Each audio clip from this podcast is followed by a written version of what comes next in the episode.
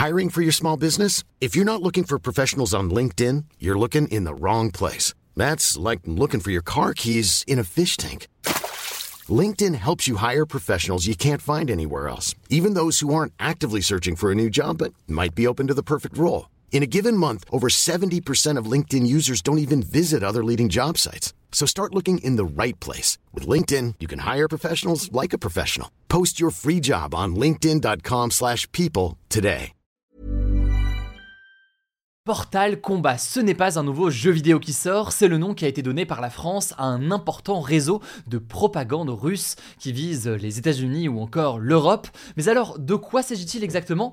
On va le voir et derrière tout cela, eh bien, ça illustre une situation bien plus large, une guerre de l'information à l'international avec des grandes puissances dans le contexte notamment de la guerre en Ukraine. Salut, c'est Hugo, j'espère que vous allez bien. On est parti ensemble pour une nouvelle plongée dans l'actualité en une dizaine de minutes. Alors, après 4 mois de travail, l'organisme de l'État français Viginum, qui est chargé de lutter contre les ingérences numériques étrangères, a donc révélé ce lundi son enquête sur ce réseau baptisé Portal Combat. Portal Combat, c'est donc pas un spin-off du jeu vidéo Mortal Kombat avec le jeu vidéo Portal. En l'occurrence, c'est simplement le nom qui a été décidé, une forme de coup de com' hein, en quelque sorte, par cette agence. Et concrètement, donc, derrière ce nom Portal Combat, l'agence a recensé près de 193 sites ces sites diffusent de la propagande russe à l'international, que ce soit en France, aux États-Unis, au Royaume-Uni, en Espagne ou encore en Allemagne. D'après Viginum, ces sites auraient été créés par un acteur privé russe en 2013 et ils ont été réactivés ensuite en 2022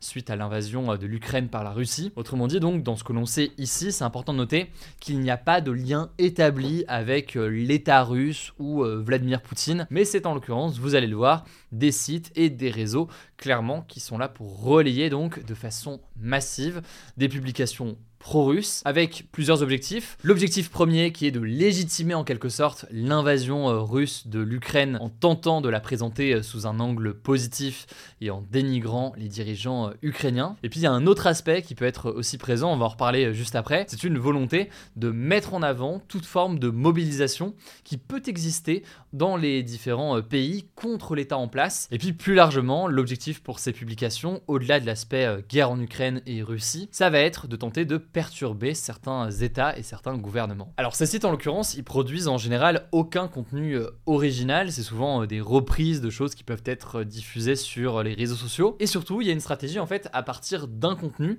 d'avoir une diffusion massive, massive avec parfois plusieurs sites dans la même langue qui vont avoir le même contenu, mais aussi massive avec parfois la production de contenu dans d'autres langues. Et concrètement, Viginum a analysé l'activité de ce réseau entre septembre et décembre 2023. Il a repéré la présence de trois groupes de sites il y a déjà un groupe composé de 41 sites qui ont été créés en 2022, et c'est des sites qui vont cibler surtout des localités en Ukraine comme Mariupol ou encore Kherson, dans l'objectif de proposer eh des contenus pour une population russophone qui pourrait être eh bien, euh, prise donc dans cette guerre en Ukraine avec cette invasion russe. Le deuxième groupe, c'est près de 147 sites qui diffusent des informations en Ukraine et en Russie sur plusieurs sujets et ce depuis 2013. Et enfin, le troisième groupe, il concerne davantage l'international et la France. Là, en l'occurrence, c'est cinq portails qui ont été créés en juin 2023 et tous appartiennent à ce que l'organisme a appelé l'écosystème Pravda. En gros, il y a plein de déclinaisons locales et donc il y en a notamment un qui euh, vise la France, qui est pravda-fr.com. Et l'enjeu très important là c'est donc une production massive avec parfois plus de 1000 contenus par jour euh, sur un site, en espérant donc derrière tout cela se retrouver bien référencé sur des moteurs de recherche comme Google et tenter d'apparaître donc comme un acteur d'information directement en étant présent sur ces moteurs de recherche. Bon et par ailleurs, là il faut noter que c'est pas forcément toujours des fausses informations ou des fake news comme on les appelle qui sont euh, diffusées, peut y en avoir, mais c'est pas que ça, ça peut être aussi des informations plus largement qui ne sont pas fausses mais qui sont favorables à la Russie encore des informations euh, susceptibles de perturber la France sans être liées directement à la Russie. Encore une fois, ça peut être toute information s'opposant au gouvernement ou remettant en cause le pouvoir euh, en place. Des informations euh, parfois d'ailleurs qui peuvent être relayées hein, par des médias français aussi, mais qui se retrouvent donc aussi massivement relayées par ces réseaux-là. Maintenant, une fois qu'on a dit ça, deux trois éléments de nuance en quelque sorte peut-être pour bien comprendre le débat. Déjà, dans le cas très précis de ce portal combat dont on parle ici et tel qu'il est appelé par la France, en l'occurrence leur impact en termes d'audience aujourd'hui, il est assez minime. Par exemple, selon eux, pour les sites de l'écosystème Pravda, le site qui vise la France n'a enregistré que 10 000 vues en novembre. Ça paraît relativement anecdotique euh, aujourd'hui. Du côté euh, de Viginum, on estime euh, pour autant que c'était important de le mettre en avant pour montrer les mécanismes qui sont en cours et donc le risque potentiel si ce genre de choses prend de l'ampleur. Par contre, et c'est là peut-être où c'est le plus intéressant, c'est qu'il faut comprendre que c'est pas le premier fait de guerre de l'information ou de désinformation d'ailleurs dans certains cas. Par exemple, en juin dernier, l'opération de désinformation Doppelganger qui signifie sosie en français avait été révélée. Concrètement, la France avait accusé la Russie d'avoir publié des faux articles, le tout avec une interface qui laisse penser qu'on était sur le site d'un média comme Le Parisien ou encore Le Monde. Donc concrètement, il y avait des faux sites qui étaient euh, créés dans le but donc de partager euh, des fausses informations discréditant euh, l'Ukraine et plus largement discréditant aussi l'Occident. Et en l'occurrence, des exemples comme ça, il y en a eu dans le cas de la guerre en Ukraine donc ici, mais il y en a eu aussi dans le cadre de guerres précédentes. Et on va pas faire un cours d'histoire, mais c'est quelque chose qui est fréquent dans le cadre de périodes de guerre de la part des États de vouloir contrôler la diffusion des infos et de proposer aussi parfois un contre-discours, le tout dans un contexte euh, eh bien, où une guerre est aussi euh, synonyme de tension, synonyme d'émotion, et donc d'une difficulté parfois plus importante dans l'émotion à détecter une vraie ou une fausse information.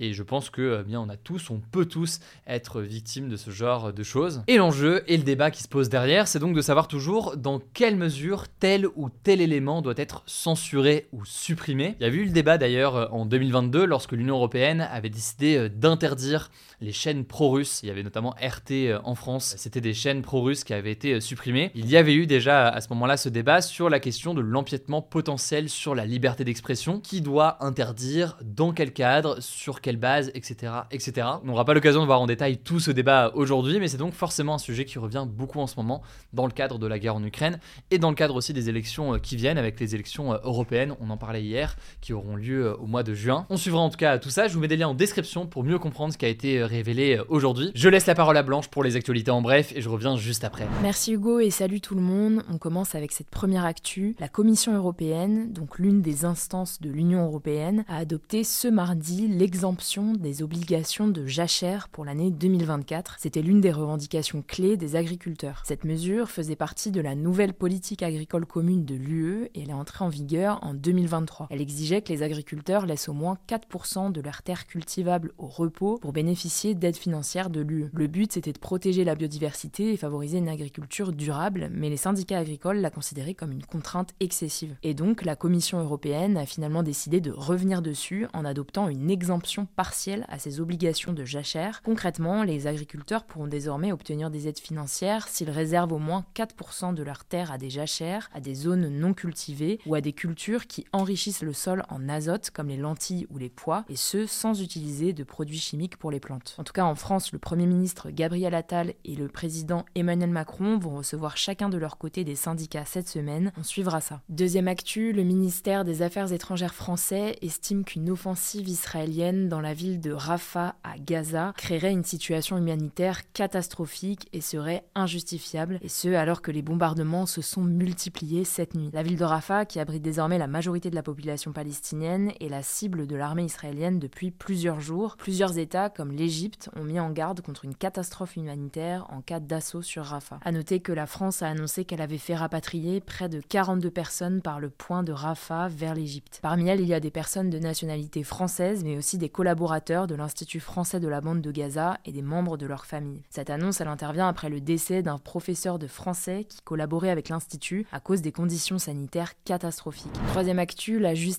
a rejeté ce mardi la demande du lycée Averroès, le plus grand lycée musulman de France situé à Lille, de suspendre la décision du préfet du Nord de mettre fin aux subventions publiques du lycée. En gros, le lycée Averroès avait fait appel de la décision de l'État de ne plus lui donner de l'argent car il était accusé de donner des enseignements, je cite, contraires aux valeurs de la République. Et concrètement, ce que cette nouvelle décision de justice veut dire, c'est que le lycée va perdre les 500 000 euros de subventions annuelles qu'il touchait, mais aussi les professeurs titulaires qui lui étaient mis à disposition par le rectorat. Ça pourrait mener à sa fermeture alors qu'il se classe régulièrement parmi les meilleurs lycées de la région. Quatrième actu, l'ancienne première ministre Elisabeth Borne était de retour à l'Assemblée nationale ce mardi en tant que députée de la sixième circonscription du Calvados, près d'un mois après sa démission du gouvernement. C'est une première pour elle car elle n'avait jamais siégé en tant que députée à l'Assemblée nationale. Comme Elisabeth Borne, près de neuf anciens ministres sont également revenus en tant que simples députés. C'est le cas de l'ex-ministre du Travail Olivier Dussopt ou encore l'ex-porte-parole du gouvernement Olivier Véran. Cinquième actu, le département français d'outre-mer de la Guyane est confronté à sa plus importante épidémie de dingue, une maladie transmise par le moustique tigre depuis 20 ans. En janvier, 800 nouveaux cas se sont déclarés en moyenne par semaine selon les autorités locales. Les symptômes de la dengue sont principalement de fortes fièvres, des maux de tête, des courbatures, des nausées et des éruptions cutanées. Dans de rares cas, la dengue peut entraîner la mort, d'autant plus qu'il n'existe pas encore de traitement pour lutter contre cette maladie. Le Brésil est également très touché par ce virus, plus de la moitié des villes sont touchées, tandis que plusieurs États du pays ont déclaré l'état d'urgence sanitaire. Selon les autorités, l'explosion des cas de dengue s'explique par le réchauffement climatique et un relâchement des gestes barrières de la part des Brésiliens. Pour y faire face, une grande campagne de vaccination gratuite a commencé ce vendredi. Sixième action en France, de plus en plus d'hommes décident de recourir à la vasectomie, donc une stérilisation masculine, selon une étude publiée ce lundi par l'assurance maladie et l'Agence nationale de sécurité du médicament. Concrètement, la vasectomie consiste à bloquer les spermatozoïdes via une ligature des canaux qui les transportent depuis les testicules. Cette méthode, est effectuée soit comme moyen de contraception car elle n'est pas totalement irréversible, soit chez les hommes qui ne souhaitent plus du tout avoir d'enfants. Le nombre de vasectomies a augmenté de 15% en 12 ans selon l'étude. On termine avec cette dernière actu et c'est une bonne nouvelle qui pourrait susciter des espoirs pour la recherche. Un jeune belge de 13 ans, diagnostiqué à 6 ans d'un cancer du cerveau, est désormais considéré comme guéri. Son cerveau ne présente en effet plus de signes de la tumeur. En fait, il avait intégré un essai clinique pour tester un nouveau médicament, une thérapie ciblée, et il a très bien répondu au traitement. Alors les médecins ont tout de même prévenu qu'il faudrait des années, entre 10 et 15 ans, avant de trouver un éventuel traitement curatif. Voilà, c'est la fin de ce résumé de l'actualité du jour. Évidemment, pensez à vous abonner pour ne pas rater le suivant, quelle que soit d'ailleurs